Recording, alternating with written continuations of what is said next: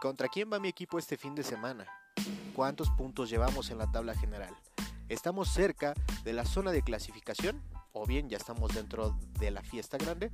Todo esto y más tocaremos en charla con la Liga MX donde estaremos analizando la previa a los partidos jornada a jornada y también estaremos evaluando el desempeño de todos los equipos después de la resaquita que nos deja la jornada. Los invito a que escuchen este podcast creado para pamboleros de corazón. Bienvenidos, arrancamos.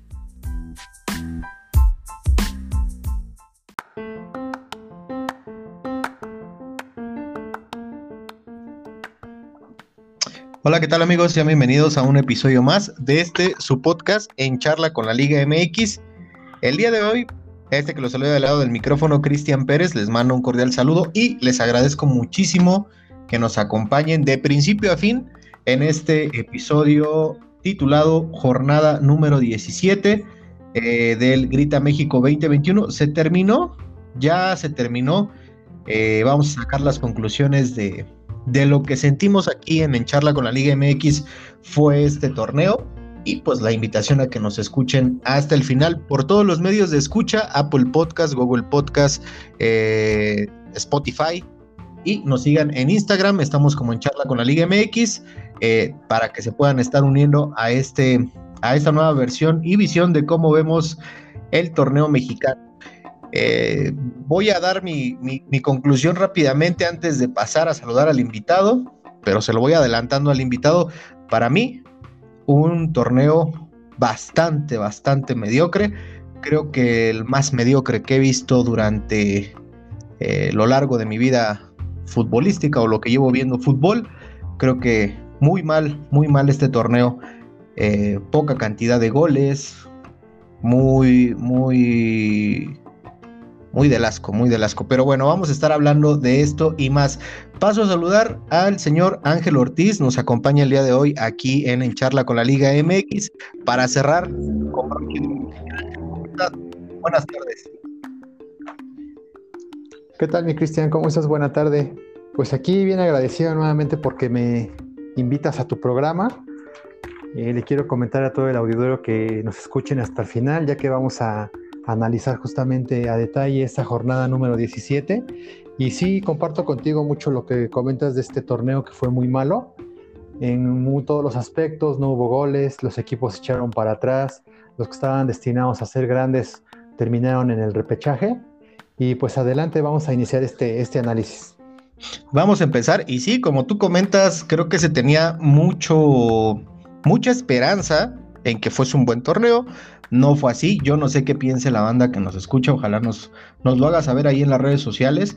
Eh, no sé ellos cómo veían este, este partido, eh, estos partidos eh, de jornada 1 hasta la jornada número 17, pero sin duda alguna siempre hay una, un sueño, ¿no? Como aficionado que empiezas cada torneo con tu, con tu equipo, que pues sea un mejor torneo, que vaya mejor, y pues lamentablemente esto no se dio.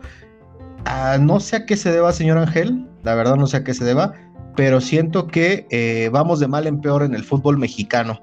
Eh, estaba escuchando yo a un periodista argentino que decía que éramos bastante exigentes con el fútbol, que casos allá como en Argentina, que, que son veintitantos equipos, 28 equipos creo en la primera división de Argentina, eh, ellos lo que quieren es recortarlo y nosotros tenemos un certamen liguilla, repesca y, y que somos muy exigentes. No es que seamos exigentes, yo creo que, que estamos acostumbrados a otro tipo de fútbol, ¿no?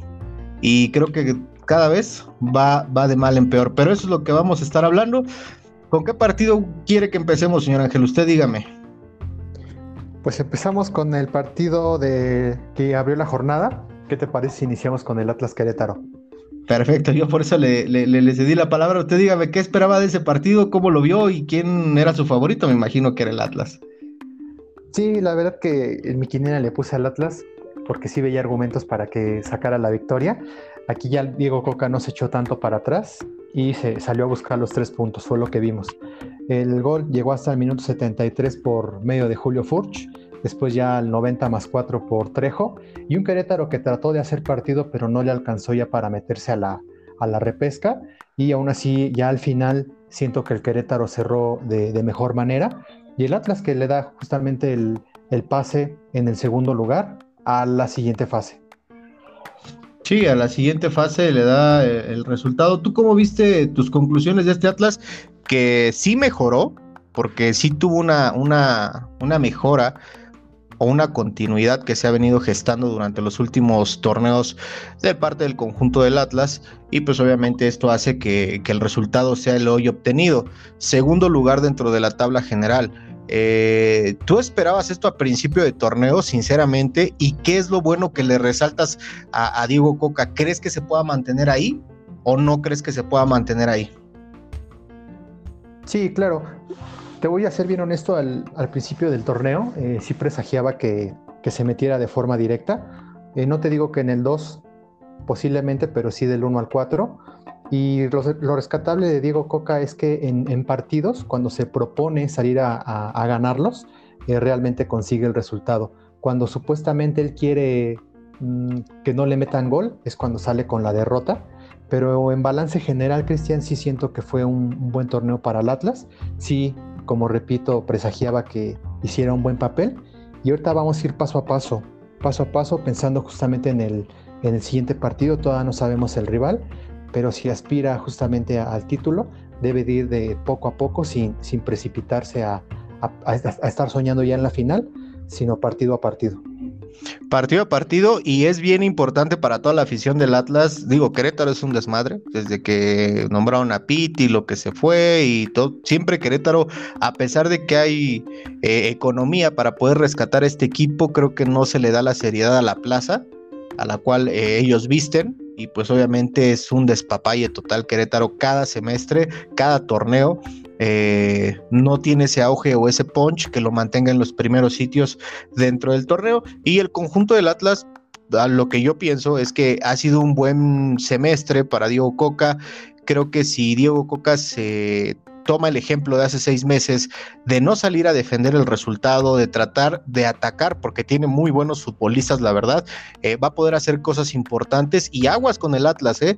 Aguas con el Atlas porque ya hace mucho no vemos al Atlas, tanto aficionados al fútbol como aficionados del Atlas, dentro de una liguilla y que pase en segundo lugar la ventaja de ir eh, a defender o más bien a cerrar la llave a tu casa con tu gente es un plus totalmente diferente. El Estadio Jalisco vestido de rojinegro pesa y pesa mucho, eh, la verdad. Sí, como bien comentas, si remontamos a la década pasada, eh, pues sí, eh, bueno, a dos décadas, estoy hablando del 1999, me parece que esa final que fue contra Toluca, Atlas cerró en segundo justamente. Afortunadamente la final con Toluca no, no la pudimos cerrar en casa porque Toluca fue el primero, pero sí tienes mucha razón en eso, ¿eh? de eh, uno como aficionado del Atlas ya esperaba desde hace mucho tiempo justamente cerrar los partidos en casa, donde el Jalisco va a pesar, espero que, bueno, al, parecer ya se permite el aforo del 100, ¿no? Si no me recuerdo. Sí, sí, sí, ya se va a permitir. Si, se permite así y la gente responde, eh, va a ser un, como le llaman por ahí, Cristian, el jugador número 12, que esperemos que pese y estamos a, seis partidos de, conseguir la hazaña, que yo esperaría que este torneo, la verdad, que fuera el, el bueno, pero como, como repito, hay que ir paso a paso paso a paso, vámonos paso a paso. Una felicitación a toda la banda del, del Atlas de Guadalajara, en especial usted, va a tener liguilla. Y eh, pues ese es un, un, gran mérito para el trabajo que han hecho los muchachos en el plantel y obviamente el cuerpo técnico. Vámonos, otro partido, señor Ángel, partido en la ciudad eh, de Puebla en la heroica Puebla, ganó el conjunto poblano un gol por cero a los Diablos Rojos del Toluca. El gol lo marcó Tabó eh, en la vía penal al minuto 60, ponía cifras definitivas. Un gol por cero. No sé usted cómo haya visto este partido. Yo la neta vi que por ahí Puebla pudo haber eh, ganado 2 por 0 sin problema alguno. No sea el equipo de Cristante, ahí sí yo voy a hacer un paréntesis, a diferencia de lo que pasa con, con Santiago Solari, a Cristante creo que sí se le está desinflando el equipo en momentos importantes. Y no es de este torneo, no es exclusivo de este torneo, ha sido de los torneos anteriores en los cuales Toluca ha llegado a estas instancias y ha estado dentro de la liguilla y ha estado dentro de la fiesta grande o dentro del repechaje y llega como amplio favorito. Hoy en día sí, sabemos que va a estar en la repesca y que va, va contra un equipo totalmente más débil que ellos, hombre por hombre y a nivel funcionamiento, pero si no pudo con Puebla, no sé qué le pueda pasar con Pumas. Creo que sería un acabose y un, un tremendo error que Cristante y un fracaso quedara fuera dentro del repechaje a manos de los Pumas. No me quiero adelantar, pero sí creo que a Cristante desde hace dos o tres jornadas atrás el equipo se le ha venido desinflando a diferencia de cómo inició el torneo. Y Puebla, Puebla pues lo hemos dicho siempre, a base de esfuerzo, de, garra, de corazón, saca los resultados y se mete dentro de. ¿Cómo vio usted este partido? Yo la verdad en la quiniela puse que mi Puebla querido ganaba un gol por cero, no me defraudó, ganó un gol por cero el Puebla. Sí, yo presagiaba que ganara Toluca porque eh, justamente Puebla no venía nada bien de local. Y bueno, ya como tú bien mencionas, nos dio la sorpresa con este gol de Tabó al minuto 60, de llevarse la victoria y que como bien mencionas también se pudo haber llevado otro gol. Y esto de Cristante, Cristian, pues ya no es nada nuevo. Eh, este, este Toluca se empieza justamente a desmoronar desde que empata a ceros con el Atlas, si no mal recuerdo, en el Estadio Jalisco. Y de ahí al cierre del torneo no, no pudo levantarse, pero sí considero que hay problemas, creo que yo, en el vestidor. Eh, no conozco al 100% el tema, pero lo que presagia, lo que percibe uno como aficionado es que no hay eh, buen comportamiento por parte de los jugadores y esto pues justamente a Cristante no le, no le parece. Yo sí esperaría que sus Pumas pasaran a la, a la siguiente ronda. ¿Tienen con qué? Están cerrando mejor, de mejor manera el torneo con un Toluca que de plano no, no se le dé pies y cabeza al cierre del torneo. Sí, y lamentablemente no se le ve pies ni cabeza, a diferencia de cómo empezó el torneo. Eh, creo que era de uno de los equipos que regular eh, estuvo dentro. Nunca bajó de, los, de las primeras cinco posiciones, pero se esperaba cada partido más de Toluca y creo que cada partida vino, cada partido, perdón, vino de más a menos a llegar hoy en día a las, a las últimas derrotas que tuvo el equipo, ahorita la más marcada contra Puebla, y no es que menospreciemos al Puebla, pero pues obviamente se esperaba, como tú comentas, dentro de todo el gremio futbolístico que el conjunto del Toluca por lo menos ganara, aunque fuese con la diferencia de un gol. Y no lo pudo concretar. Creo que sí ha venido decayendo ese equipo. Y si le soy sincero, no, yo, yo no es que me gane el corazón, pero me voy con el pronóstico reservado entre Pumas y, Toluca. ¿Quién es favorito? A lo mejor por la posición y porque va a ser en casa de los Diablos el partido, pues obviamente Toluca. Pero creo yo que por la manera como usted comenta, vienen dándose las cosas, sin duda alguna Pumas le puede hacer la diablura dentro del mismo infierno. Sí, exactamente, le puede hacer la diablura porque fíjate que a Pumas se le, le sienta muy bien lo que es el estadio Nemesio 10 eh, no sé, obviamente pues está cerca de lo que es la ciudad, se le, se le viene muy bien. Aquí lo único que yo siento que le va a ayudar al Toluca pues es que cierra de local. Bueno, es un partido, va a ser justamente en Toluca y que Pumas tiene bastante con qué dejar fuera a, este Toluca, en donde yo siento que si Toluca pierde, por ahí Cristante siento que ya sea que lo, que lo corran o va a dar las gracias. Yo también, por eso le decía al principio del análisis de este partido y a toda la banda que nos escucha, eso, si Toluca llegase a perder en el partido de la repesca, que nos estamos yendo un paso adelante, eh, sería un fracaso total, señor Ángel, y a lo mejor y le dan las gracias a Cristante. Vamos a ver qué, qué pasa después de ese partido, y a lo mejor y Toluca sí pasa, y hasta a lo mejor es campeón. Vamos a ver qué es lo que sucede con este equipo de los Diablos Rojos del Toluca. Nuestras impresiones ha venido a la baja. Mazatlán en contra de Guadalajara, señor Ángel. Este partido también se llevó el viernes 5 de noviembre en la casa de el Mazatlán, en el Estadio Kraken donde recibían a las Chivas Rayas del Guadalajara, que durante el torneo estuvieron sube, baja, sube, baja, sube, baja, y eh, pues lograron los tres puntos importantísimos en la última jornada, un gol por cero y el gol ya vino al minuto 87 por la vía de Saldívar. Al minuto 87 yo no tuve oportunidad de ver este partido, lo vi... Eh, En resumen, señor Ángel, eh, y siento yo que también Mazatlán no pudo concretar algunas de gol, aunque yo lo vislumbraba como un empate, porque los equipos, estos dos equipos y a Mazatlán, durante esta jornada, más bien durante este torneo, le costó bastante jugar en su casa. Parecía que él era la visita y el local se sentía bien cómodo jugando dentro de ese estadio. No sé usted cómo haya visto este partido. Yo presagiaba un empate, ganaron las Chivas.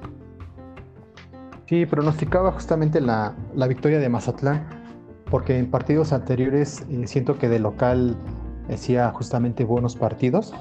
Aquí lo que le ayudaba a este equipo era justamente lo que es el, clima, en donde el rival terminaba muy cansado. Es por ello que yo puse al Mazatlán. Pensé que las Chivas no iban a aguantar el ritmo de, juego, primero del Mazatlán, y luego en cuanto al clima como que se iban a, debilitar, pero fue todo lo contrario, que ya al minuto 87 este joven que tiene un bonito nombre, Ángel Saldívar, y bueno, justamente metió el gol al, 87, que fíjate que es de los centros delanteros, Cristian, que considero, si se ponen a trabajar de, manera correcta, eh, un 9 para la selección. Por ahí creo que no le vendría mal este chico a, la selección, siempre y cuando sea constante, eh, trabaje de manera correcta y no ande en las parrandas como unos compañeros que tiene de Chivas. Sí, sí, sí, sí es lo que te iba a comentar. Mientras no anden las parrandas, creo que sí puede ser material de selección nacional. Hay que trabajarlo poco a poco, con tiempo, con, con espacio, porque sí, yo también lo veo como, como candidato, ¿eh? Y hace, hace, hace mucho que Chivas de sus fuerzas básicas no tiene algo así dentro de, ¿eh? Entonces hay que, hay que trabajarlo, que lo trabajen paso a paso, que lo lleven para que pues obviamente este chico pueda ser elegible para, pues de miras a un mundial, ¿no?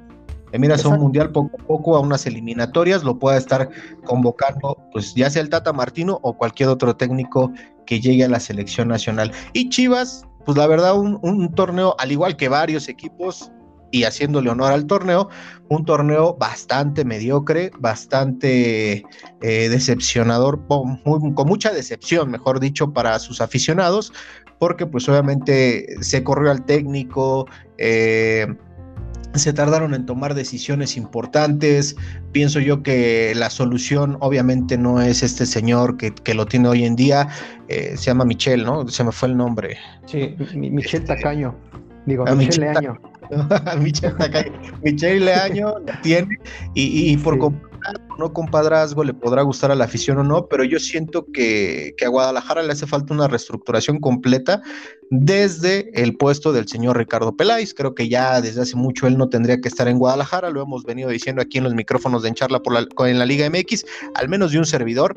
A mí no me gusta su forma de trabajar en este equipo, en este Guadalajara ah, del señor Ricardo Peláez creo que no toma decisiones correctas, creo que él es el cáncer de estas chivas o parte de ese cáncer importante es el señor Ricardo Peláez que hace mucho ya debería de dejar eh, su puesto y obviamente a Mauri Vergara empaparse o llenarse con alguien que haya vestido sudado y defendido con orgullo y pasión y amor la camiseta del club Guadalajara.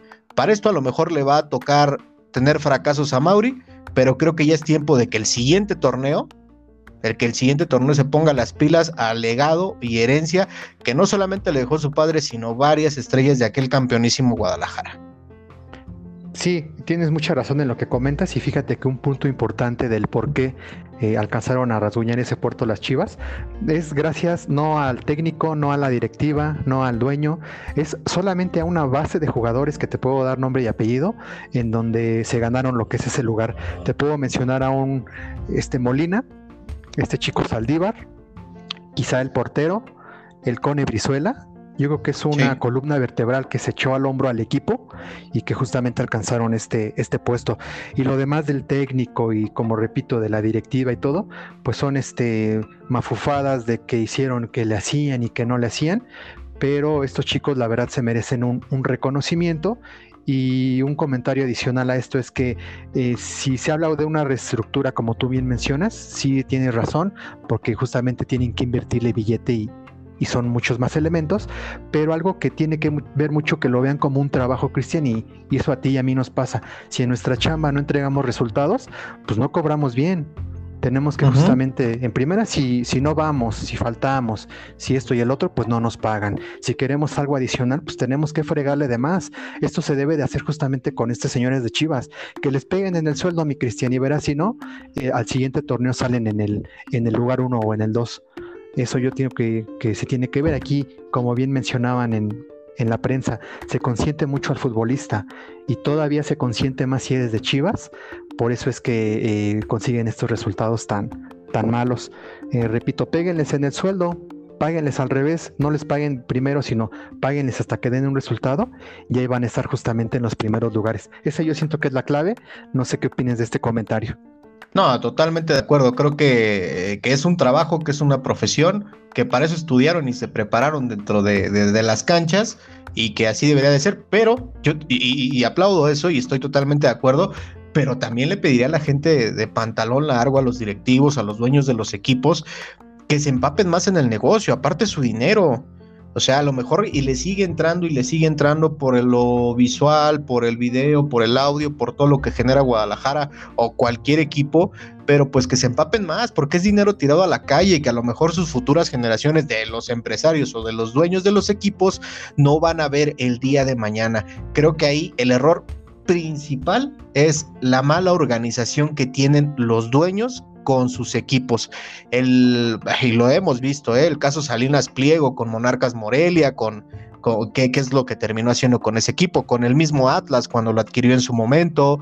Eh, gente que no sabe y no, no está empapada con eh, gente de fútbol, gente que lo sepa. Emilio Azcárraga también se ha comido unas, porque el señor es muy bueno con la televisora que tiene, pero definitivamente en cuestión de fútbol, nada más por el legado que le dejaron, pero se ha intentado y no de todo, de, manera correcta durante los años que lleva dirigiendo a Grupo Televisa y, al Club América, eh, de gente que está empapada de fútbol a lo mejor hasta cierto punto. Y en algunas ocasiones le ha salido, señor Ángel, en otras no, porque América tampoco es, uff, pero definitivamente creo que ha tenido menos errores y más aciertos el señor Azcárraga durante su largo ya recorrido dentro del fútbol nacional con un equipo como lo es el América. Pero bueno, vamos a ver qué le depara a Mauri Vergara. Ojalá él también se ponga a estudiar, ojalá él también vea que es negocio y que es su chamba para que se logren buenos resultados desde arriba. La toma de decisiones desde la presidencia hasta la persona que se encarga de podar el césped dentro del estadio de las Chivas Rayadas del Guadalajara.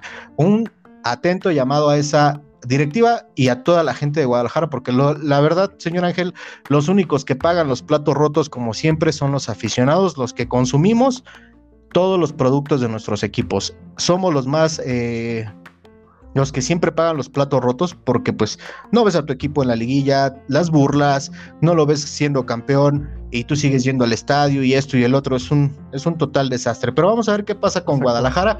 Ojalá sea en el siguiente torneo o más bien Sí, en el siguiente, porque no creo que, pase mucho, eh, que haya una reestructuración breve y pues obviamente lo hagan cuanto antes. Vámonos a otro partido, señor Ángel, el equipo de los Esmeraldas, el León recibía al conjunto de los Rayos del Necaxa y pues ahí Dávila se, se llenaba la panza. Hoy en esta, en esta jornada hubo eh, algunos tripletes o al menos dos. Eh, Dávila marcó al minuto 21, 52 y 72 en una victoria del conjunto de los Panzas Verdes de León contra el Necaxa. Ahí no le voy a mentir, sí había puesto que se le llevaba el conjunto de León por lo demostrado, aunque León fue de los peores locales dentro de este certamen. ¿Usted quién esperaba que ganara y cómo vio este partido? Sí, me esperaba que ganara León, porque ya él eh, siempre en los cierres de torneo lo da todo. Y claro, eh, prueba fue esa de que este chico Dávila pues se, metió tres, goles. De Necaxa ya no se esperaba nada, de Necaxa básicamente ya estaba eliminado. Aquí el León hizo justamente valer su, su localía y fue justamente lo que le dio los tres puntos. Exactamente. Sí, fue lo que le dio los tres puntos. Y León, vamos a ver qué tal, qué tal empieza a trabajar también ese, este técnico que dijo en varias entrevistas que, que iba a meter su idea poco a poco, que iba a respetar un poco lo que tenían con Nacho Ambriz y que ya el siguiente semestre iban a ver su forma de trabajo. Vamos a ver qué es lo que pasa en, eh, con este León. Vámonos a otro partido, señor Ángel. Sus Águilas del América del señor Tony Tormenta, no creo que de usted, del señor Tony Tormenta, del señor Daniel Caballero, eh, jugaban contra Monterrey a ver si le podían ganar, a ver si se podían vengar del Monterrey para poder eh, vengar esa ofensa de no ser campeones de la Conca Champions. América recibía al conjunto de Rayados de Monterrey en el Estadio Azteca 0 por 0. Nada que comentar de ese partido.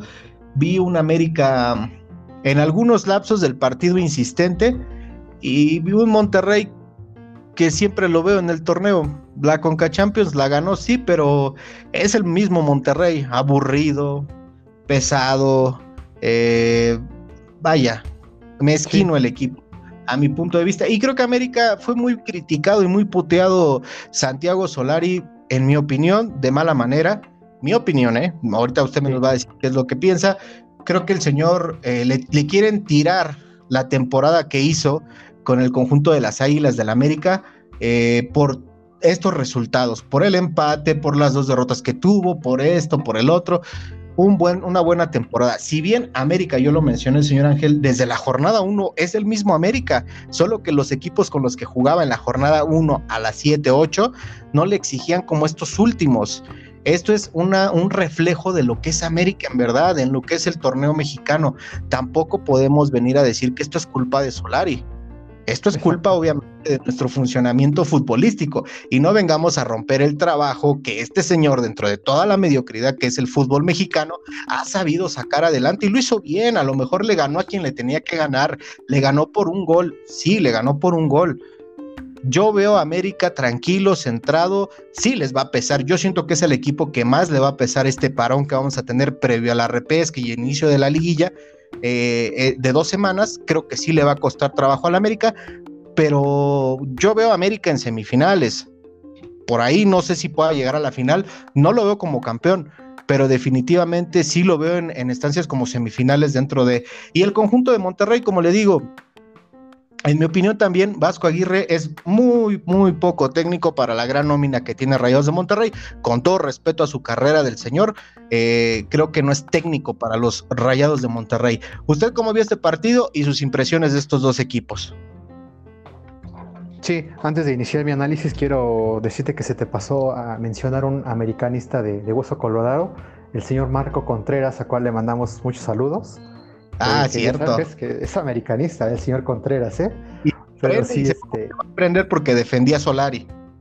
Exacto, pero qué bueno que mencionaste a tu compadre, el buen amigo Dani, y al Tony Tormenta, que seguramente no, nos va a estar escuchando.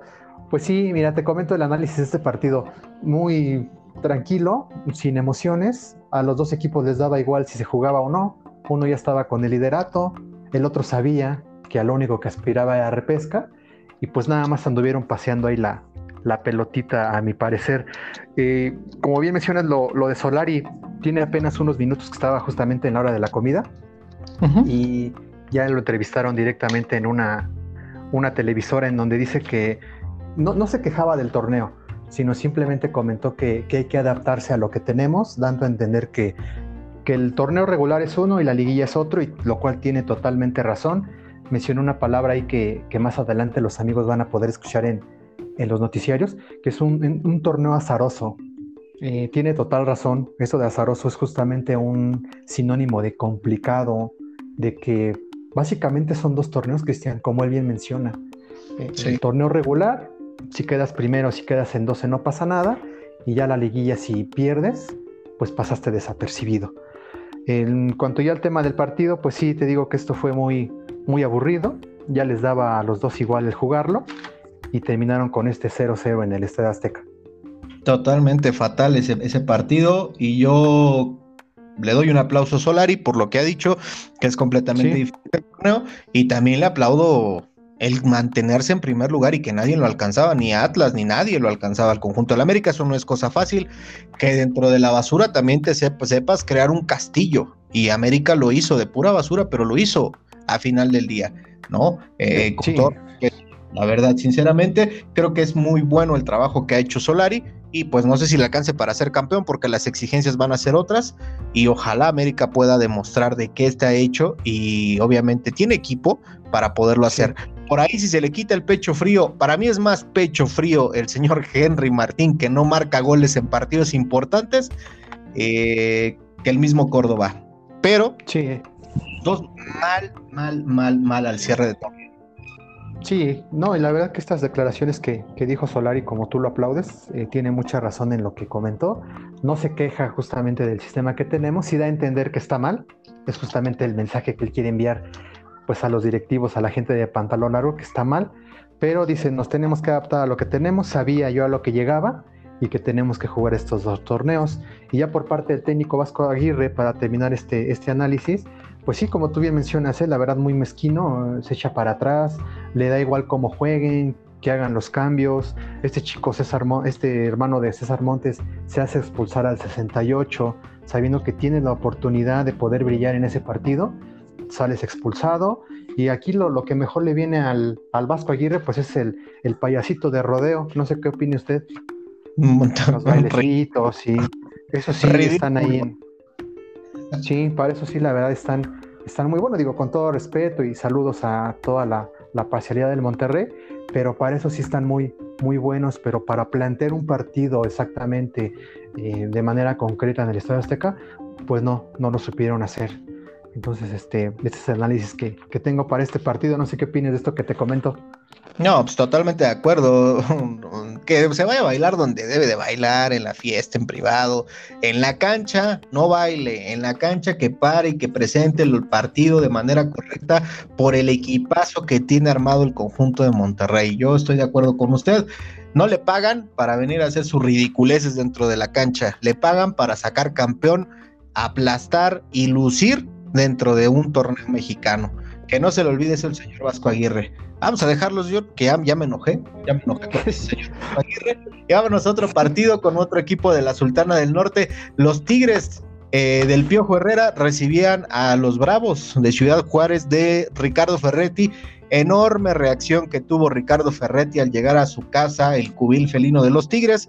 Toda la banda de los Tigres le aplaudió, se levantó, le gritaban ole ole Tuca, lo recibieron maravillosamente en lo que antes era su equipo, a nivel afición, aplausos y, reconocimientos, y a nivel cancha, pues eh, no se tentaron el corazón estos Tigres y ganaron tres goles por cero eh, con un doblete, nada más y nada menos que del diente, un, jugador, fíjate qué curioso que no tomaba en cuenta Tuca Ferretti, marcó al minuto 6 y al minuto 83, posterior a uno que extrañamos acá en el Pedregal, Juan Pablo Vigón al 47 ponía cifras definitivas, tres goles por cero.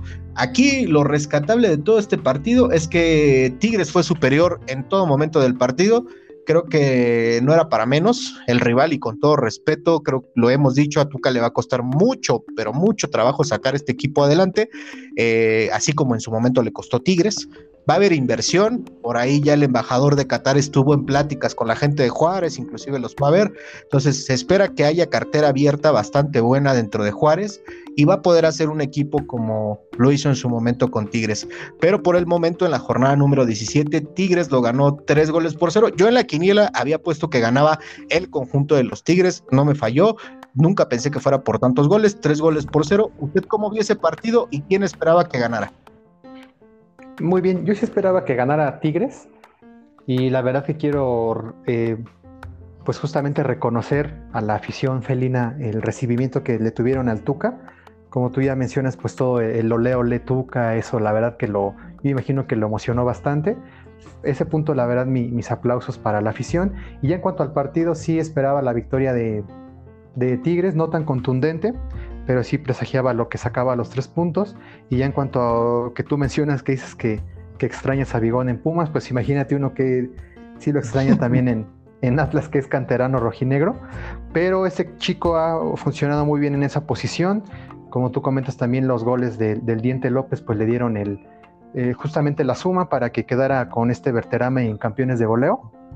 Ahí van a dividirse la, la presea, pero sí espero que Juárez para el siguiente torneo, como tú bien mencionas, tenga inversión y sobre todo esa inversión que tengan las ganas de jugar Cristian y que esperemos que ya en recientes torneos eh, vuelva lo que es el descenso, porque sin descenso sí se llena de, de mediocridad este torneo, eh, los jugadores entran en un conformismo, directivo y bueno, esperemos que eso cambie en un corto plazo. Ahí lo ves, ahí lo ves, ojalá también yo lo veo, ahí lo ves en este torneo sin descenso, mira cómo estamos. Abros otro partido, señor Ángel, los Cholos de Tijuana en contra de Pachuca. Los Cholos ¿Quién iba a decir que los Cholos, después de que le ganaron a su Atlas, de que el último lugar le fue a pegar al segundo allá a la Perla Tapatía, pues iba a regresar a la frontera y iba a recibir a unos Tuzos del Pachuca que fue un desastre. Cuatro victorias en el torneo. Es el peor torneo en la historia del Pachuca, señor Ángel, nada más y nada menos. Hoy ya le costó la chamba 9 de noviembre a Pesolano. Hace un par de horas fue eh, anunciado que dejaba de formar parte de la dirección técnica del club y Pesolano dejó de ser técnico de los Tuzos del Pachuca hasta ese momento del partido que jugaban, que, jugaron, perdón, el día sábado, eh, pues iba a presentar un equipo ante un equipo que venía inspirado, pero que no había venido teniendo una suerte maravillosa. El conjunto de los Cholos de, Tijuana, que creo que este técnico español en dos partidos eh, le cambió la, visión a este conjunto de la perrera más grande de México. Murillo al 45. Eh, ese, si mal no recuerdo, fue un autogol, ¿no, señor Ángel? Y eh, Manotas al 57 y Moreno también al 83, autogol. Ponían tres goles de Cholos por dos de González y de la Rosa al minuto 24 y 54. Dos autogoles de, en este mismo partido le costaron a Pachuca la derrota. Eh, y bueno, ahorita ya Pesolano le costó la chamba. En este partido yo había puesto tontamente, a pesar de que sabía de la inspiración de los Cholos, señor Ángel, que era un empate, no fue así. El conjunto de Cholos lo ganó tres goles por dos. ¿Usted cómo vio este partido? ¿Quién esperaba que ganara? Sí, yo vi un juego donde de igual manera a los dos equipos les daba lo mismo si ganaban, empataban o perdían. Y aquí el, Tijuana solo quiso hacerse eh, notar ante su gente para despedirse bien del torneo. Y un Pachuca, la verdad que vino muy mal este torneo, como tú bien comentas. Bien dices que ya le costó la chamba a Pesolano y antes lo aguantaron. Pero fíjate lo que son las cosas, si se hubiera metido en el lugar 12 lo hubieran aguantado. Entonces ese es problema que que hay que arrancar de raíz con esto que comentamos del torneo que tenemos, porque fomenta muchas cosas, no nada más son dos o tres, sino en cuanto a los técnicos también les viene afectando. Y pues ya, estos dos equipos no, no aspiraban a, mucho. Bueno, lo que el Pachuca hacía quizá meterse en el 12. Y bueno, el partido con esos dos autogolazos del, del equipo de, de, Pachuca, que en sí pues metió cuatro, pero dos en su propia puerta. Sí, sí, dos en su propia puerta y es a veces lo que uno nos explica la falta de concentración de los chicos también, ¿no? Dentro de, del campo, cómo están las cosas dentro, que, que, que definitivamente es un reflejo dentro del vestidor, que se va y se refleja dentro de la cancha. Y pues sí, a Pesolano le costó la chamba en un torneo, como siempre lo mencionamos, para los Tuzos, totalmente bipolar, porque te podía jugar un partido muy bien en el cual ganó, y la siguiente semana, pues era un Pachuca de la segunda división de México. Definitivamente un mal torneo para los Tuzos. Lástima por la gran afición que tienen, por el hermoso estadio que tienen. La verdad, Pachuca siempre ha sido una de mis ciudades favoritas de visitar. Creo que se queda hoy, hoy se queda sin, sin, sin liguilla, sin repechaje y pues a pensar en el siguiente torneo, señor Ángel. Eh, el siguiente partido es el de... que empiece. Es el de... lo dejo con sus Pumas. Sí, oye, es el de Pumas contra Cruz Azul.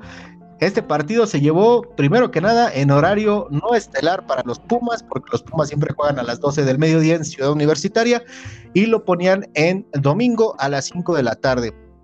Quizá hay un poquito para recordar lo que hace un año pasó para todos los celestes, eh, poderles dar una sopa de su propio chocolate nuevamente, ¿no? Nuevamente remontándonos hace un año, pues el conjunto de Pumas tenía que ganar, señor Ángel, sí o sí diera eh, como, a como diera lugar. Yo estoy en contra y lo vine diciendo en episodios atrás En Charla con la Liga MX. No me hubiese gustado, la neta, para nada que el conjunto de Pumas pasara a repechaje. porque Muchos me podrán decir, ah, estás loco, que esto, que el otro.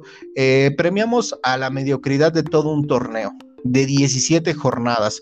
Sí, no les dejo de aplaudir, lo hicieron bien, ganaron bien, le pusieron muchísimos huevos, pero esos mismos huevos los hubieran puesto en las jornadas anteriores para poder cerrar en una mejor posición dentro de la tabla y no estar esperando un pase a la repesca en el último partido. Creo que Pumas no debe de darse ese lujo de decir, no, pero es que vamos a entrar a, repechaje. Lo he mencionado, señor Ángel, a pesar de que hace rato le di el aplauso a Solari por lo que dijo que son dos torneos diferentes. Sí, son dos torneos diferentes, pero se juega de la misma forma. Y Pumas tiene un gran reto dentro de una semana para jugar en contra de Toluca. Vamos a ver de qué está hecho este conjunto universitario. Ojalá le sirva, le sirva de experiencia esto, pero nada más póngase usted a pensar. Vamos a suponer, Pumas queda campeón del certamen del torneo eh, Apertura 2021 ¿Con cuántos puntos, señor Ángel? Dígame si eso se ve. Sí, sí, Dígame, se ve en otra liga. Definitivamente no. ¿Y cuántas victorias? No podemos premiar la mediocridad de todo un semestre. son mis pumas y le voy y amo el equipo. Pero definitivamente hay que reconocer lo, lo, pues, lo que se tiene que reconocer, ¿no? Este partido muy bueno, les aplaudo muy bien, los goles empezó lo mejor, lo mejor de Pumas en este semestre, lo he dicho, lo empezó por eh, el señor el Palermo Ortiz al minuto 6 con un cabezazo, su segundo gol en la carrera, marcaba el primer gol, el uno por uno. Y después ahí el maldito del Piojo Alvarado, eh, tres goles nos hizo al minuto 12, al 21 y al 44. Bueno, nos íbamos al medio tiempo, señor Ángel, fuera de, toda posibilidad de repesca, humillados en partidos seguidos en tu casa con más de tres goles y, con un estadio lleno, muy bonito, se veía Ciudad Universitaria el domingo y pues decíamos ya se acabó, yo inclusive me puse a platicar aquí en casa, estaba ya ni prestando la atención al partido y después de esto pues Álvarez nos dice que al minuto 46 muy, muy rapidito, empezando el partido, iban 40 segundos, marcaba el tres goles por dos. Y nada más y nada menos que el grandote Diogo al minuto 62 y al 84 ponía cifras definitivas, cuatro goles por tres. Por ahí el gol, el segundo gol de Cruz Azul, el tercer gol, perdón, donde le pega la mano a Shaggy Martínez, no debía de haber contado, era mano, no lo marcó el árbitro, y con esto hubieran quedado 4-2, no fue así, cuatro goles por tres, muy mal por Cruz Azul.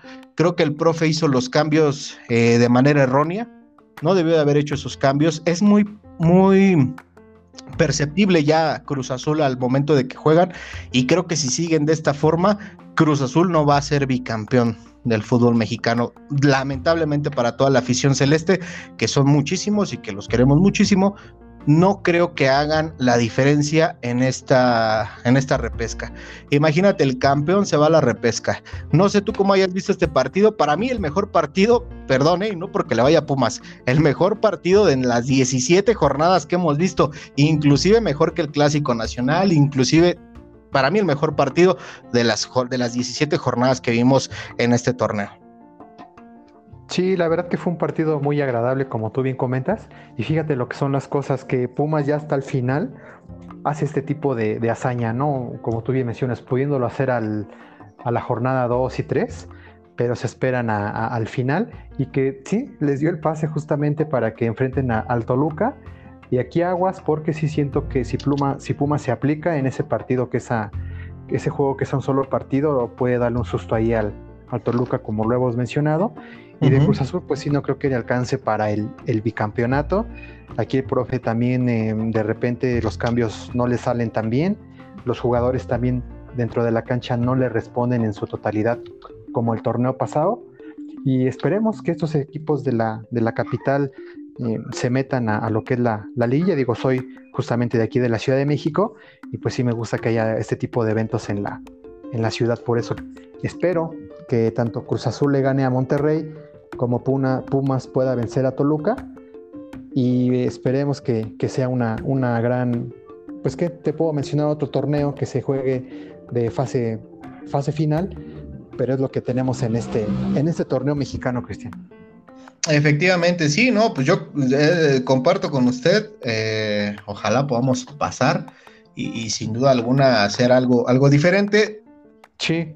Le estoy bien sincero y me preguntaba a un amigo, ¿Festejarías, vamos a suponer lo que yo le dije ahorita, festejarías si Pumas llega a la final y es campeón?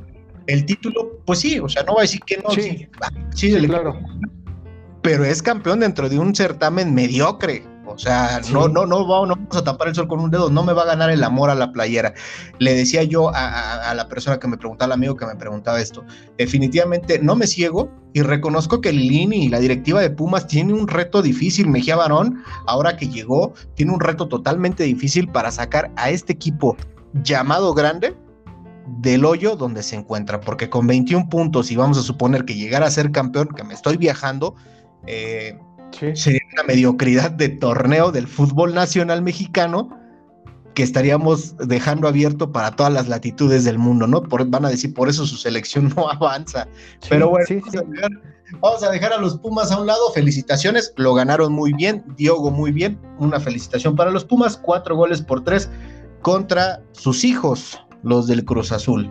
Vámonos a otro partido, señor Ángel, partido también que yo no entiendo es lo que le digo, no entiendo eh, lo bipolar del fútbol. Santos apenas vino a Ciudad Universitaria en la semana, ganó con autoridad, tres goles por cero, y se enfrentaba a San, a San Luis dentro de su casa, donde pues podrías esperar que por como venía Santos pudiera ganarle al conjunto potosino y porque el equipo potosino empezó bien el torneo, pero lo terminó de muy mala manera, manera, perdón, inclusive hasta goleado por el Atlas. Eh, pues no fue así, 0-0. Eh, me preocupa Santos porque da unos partidos buenos y otros malos, y estos partidos buenos o malos puede hacer que los pongan fuera fuera de toda posibilidad de pelear por el título del fútbol mexicano. No sé cómo vio este partido y quién esperaba que ganara, señor. Sí, como tú bien mencionas, por cómo venía cerrando Santos, sí consideré que se llevara la, victoria, pero San Luis le, supo hacer juego a este técnico Almada, en donde ya está, está decayendo porque no era tan malo en cuanto a, la localía. Y pues San Luis, ahí fíjate que lo que son las cosas, como decimos, se metió en el lugar 12, le alcanza justamente para volver a enfrentar a Santos en la, en la repesca. Y sí, eh, a resumidas cuentas, qué bueno que tú coincides conmigo que mucha gente en la, en la prensa ya lo está comentando, amigos, afición, de que ese torneo pues no te lleva nada. O sea, México es el único país en el mundo que tiene ese sistema de torneo mediocre y que pues lo toleramos porque no podemos ir a hacer otra cosa, pero como afición eh, sí está, está muy mal, la verdad que genera muchas cosas, Cristian, de, mediocridad, de conformismo, eh, la falta de valores. Tú comentabas hace rato en cuanto a lo de Juárez, de que si los inversionistas de Qatar pues le metían billetes, sí está bien, o sea, está bien también lo económico, pero también yo creo que eh, algo que se está perdiendo en el fútbol es eh, los, valores de, la honestidad, del respeto que se debe de tener en el centro de campo. Y te pongo un ejemplo rápido, cuando un, un jugador le pegan en, apenas le rozan la cara, ya se está tirando y haciendo los panchos. Eso la verdad que si sigue así en, futuras eh, ocasiones y estos torneos tan malos, pues ya el fútbol va, va a perder su esencia.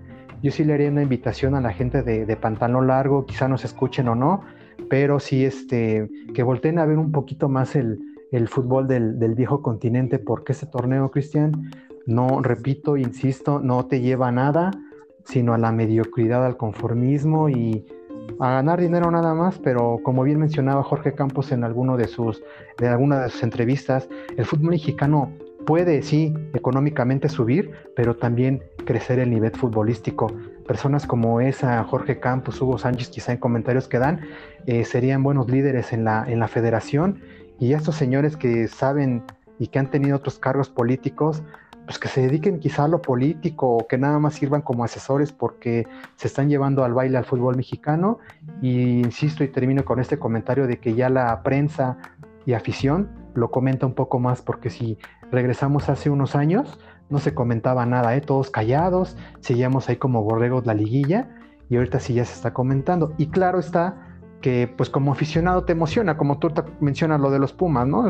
pues sí, claro que me va a emocionar y ahorita que estamos criticando el torneo, si el Atlas sale campeón, no sé, esperemos, pues te va a emocionar, porque pues también no tenemos otra cosa, pero ahí se prende la, la alarma, Cristian, para que el fútbol mexicano y el bien de la selección, esto pueda seguir creciendo.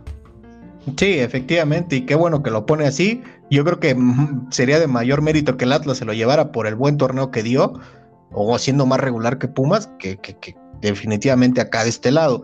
Pero sí, como comentas, yo creo que, que, son puntos bien importantes y puntuales en los cuales siempre hemos hecho énfasis aquí en, Charla con la Liga MX, donde decimos que gente especializada de fútbol debe de, hacerse cargo. No sé a qué se deba, no sé si esté blindado ese tema, o, o simple y sencillamente Hugo Sánchez, Jorge Campos, el mismo Rafael Márquez no quieran asumir algo porque a lo mejor ellos saben algo que nosotros no y que desconocemos dentro de la mafia asquerosa del fútbol, ¿no? Que le están haciendo mucho daño, porque definitivamente eh, tenemos grandes, grandes jugadores o exjugadores que pudieran hacer algo diferente dentro del sistema futbolístico, como llevar o, marcar el paso correcto a una liga adecuada. Hugo Sánchez jugó en Europa, Rafael Márquez jugó en Europa, eh, llegaron a tener grandes competencias, ganaron Champions, etc., ¿no?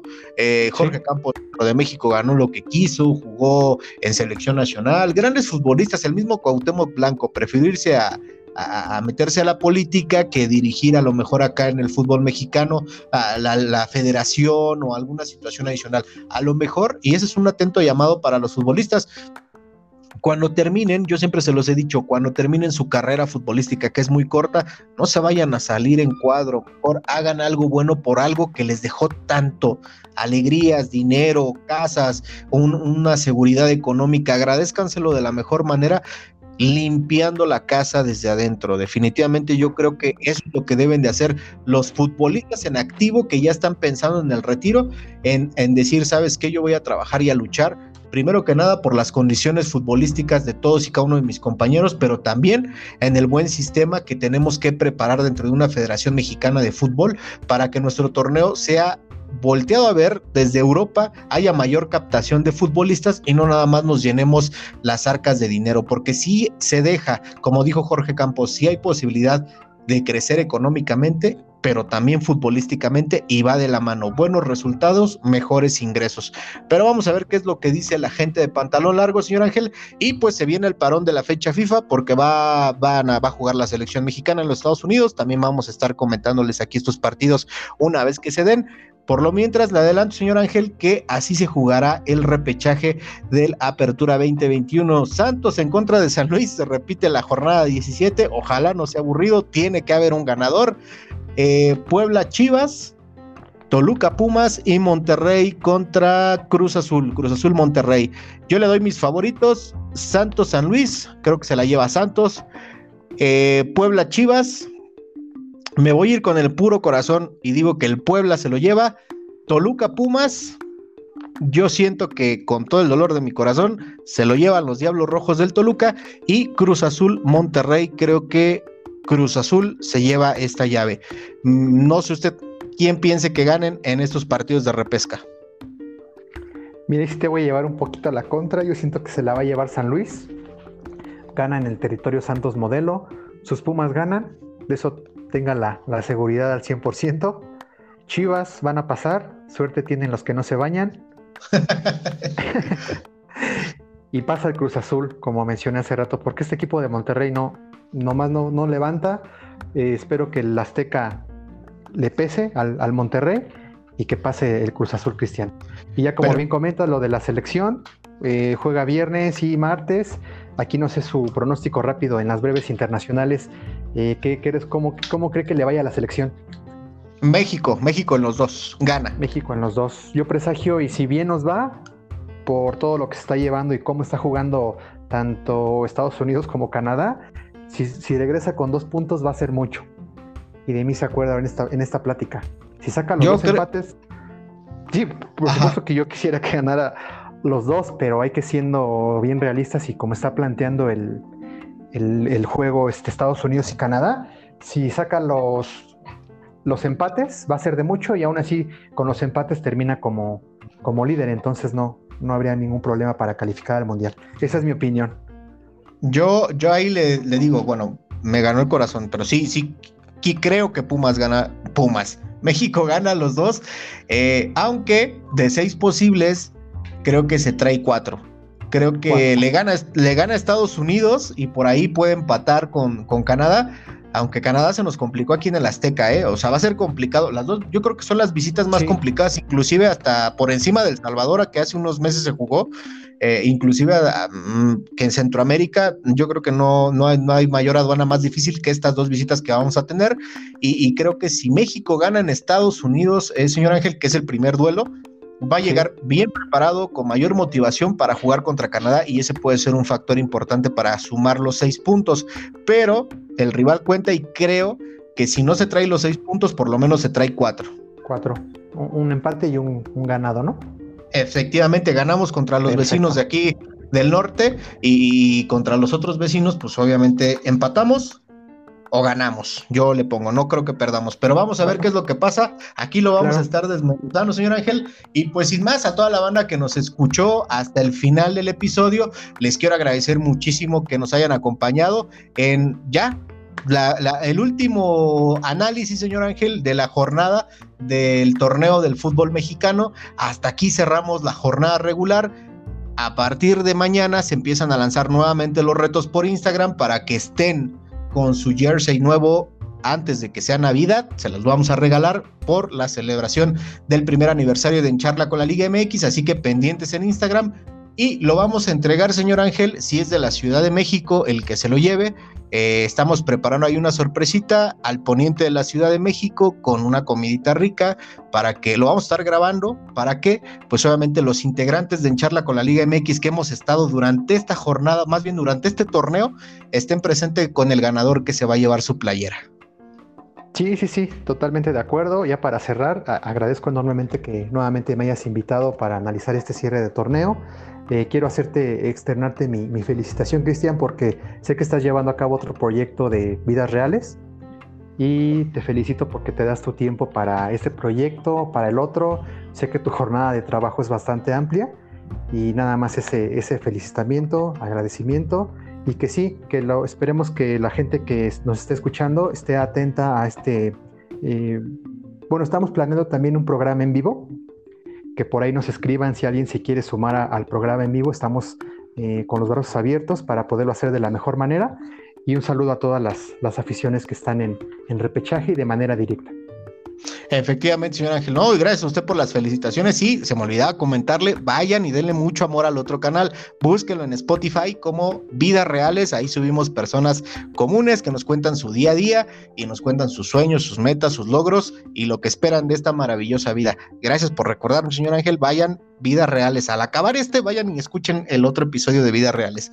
Sin más, señor Ángel, pues le agradezco muchísimo. Siempre es un placer tenerlo en estos micrófonos y a todos los que nos escuchan atrás del audífono, del auricular, de su nave, en el transporte público, en la obra, en donde sea, en la panadería, en la tienda no sé, qué sé yo, donde nos escuches. Muchísimas gracias por habernos escuchado con lo mejor de la jornada número 7 del 17, perdón, del Apertura 2021. Este que se despide del lado del micrófono, Cristian Pérez, les agradezco mucho. Nos escuchamos aquí después del partido de la selección mexicana, después de México contra Estados Unidos y Canadá, para dar nuestro análisis de estos partidos. Gracias, cuídense mucho, nos vemos la próxima. Adiós. Saludos, gracias. Gracias a usted. Adiós.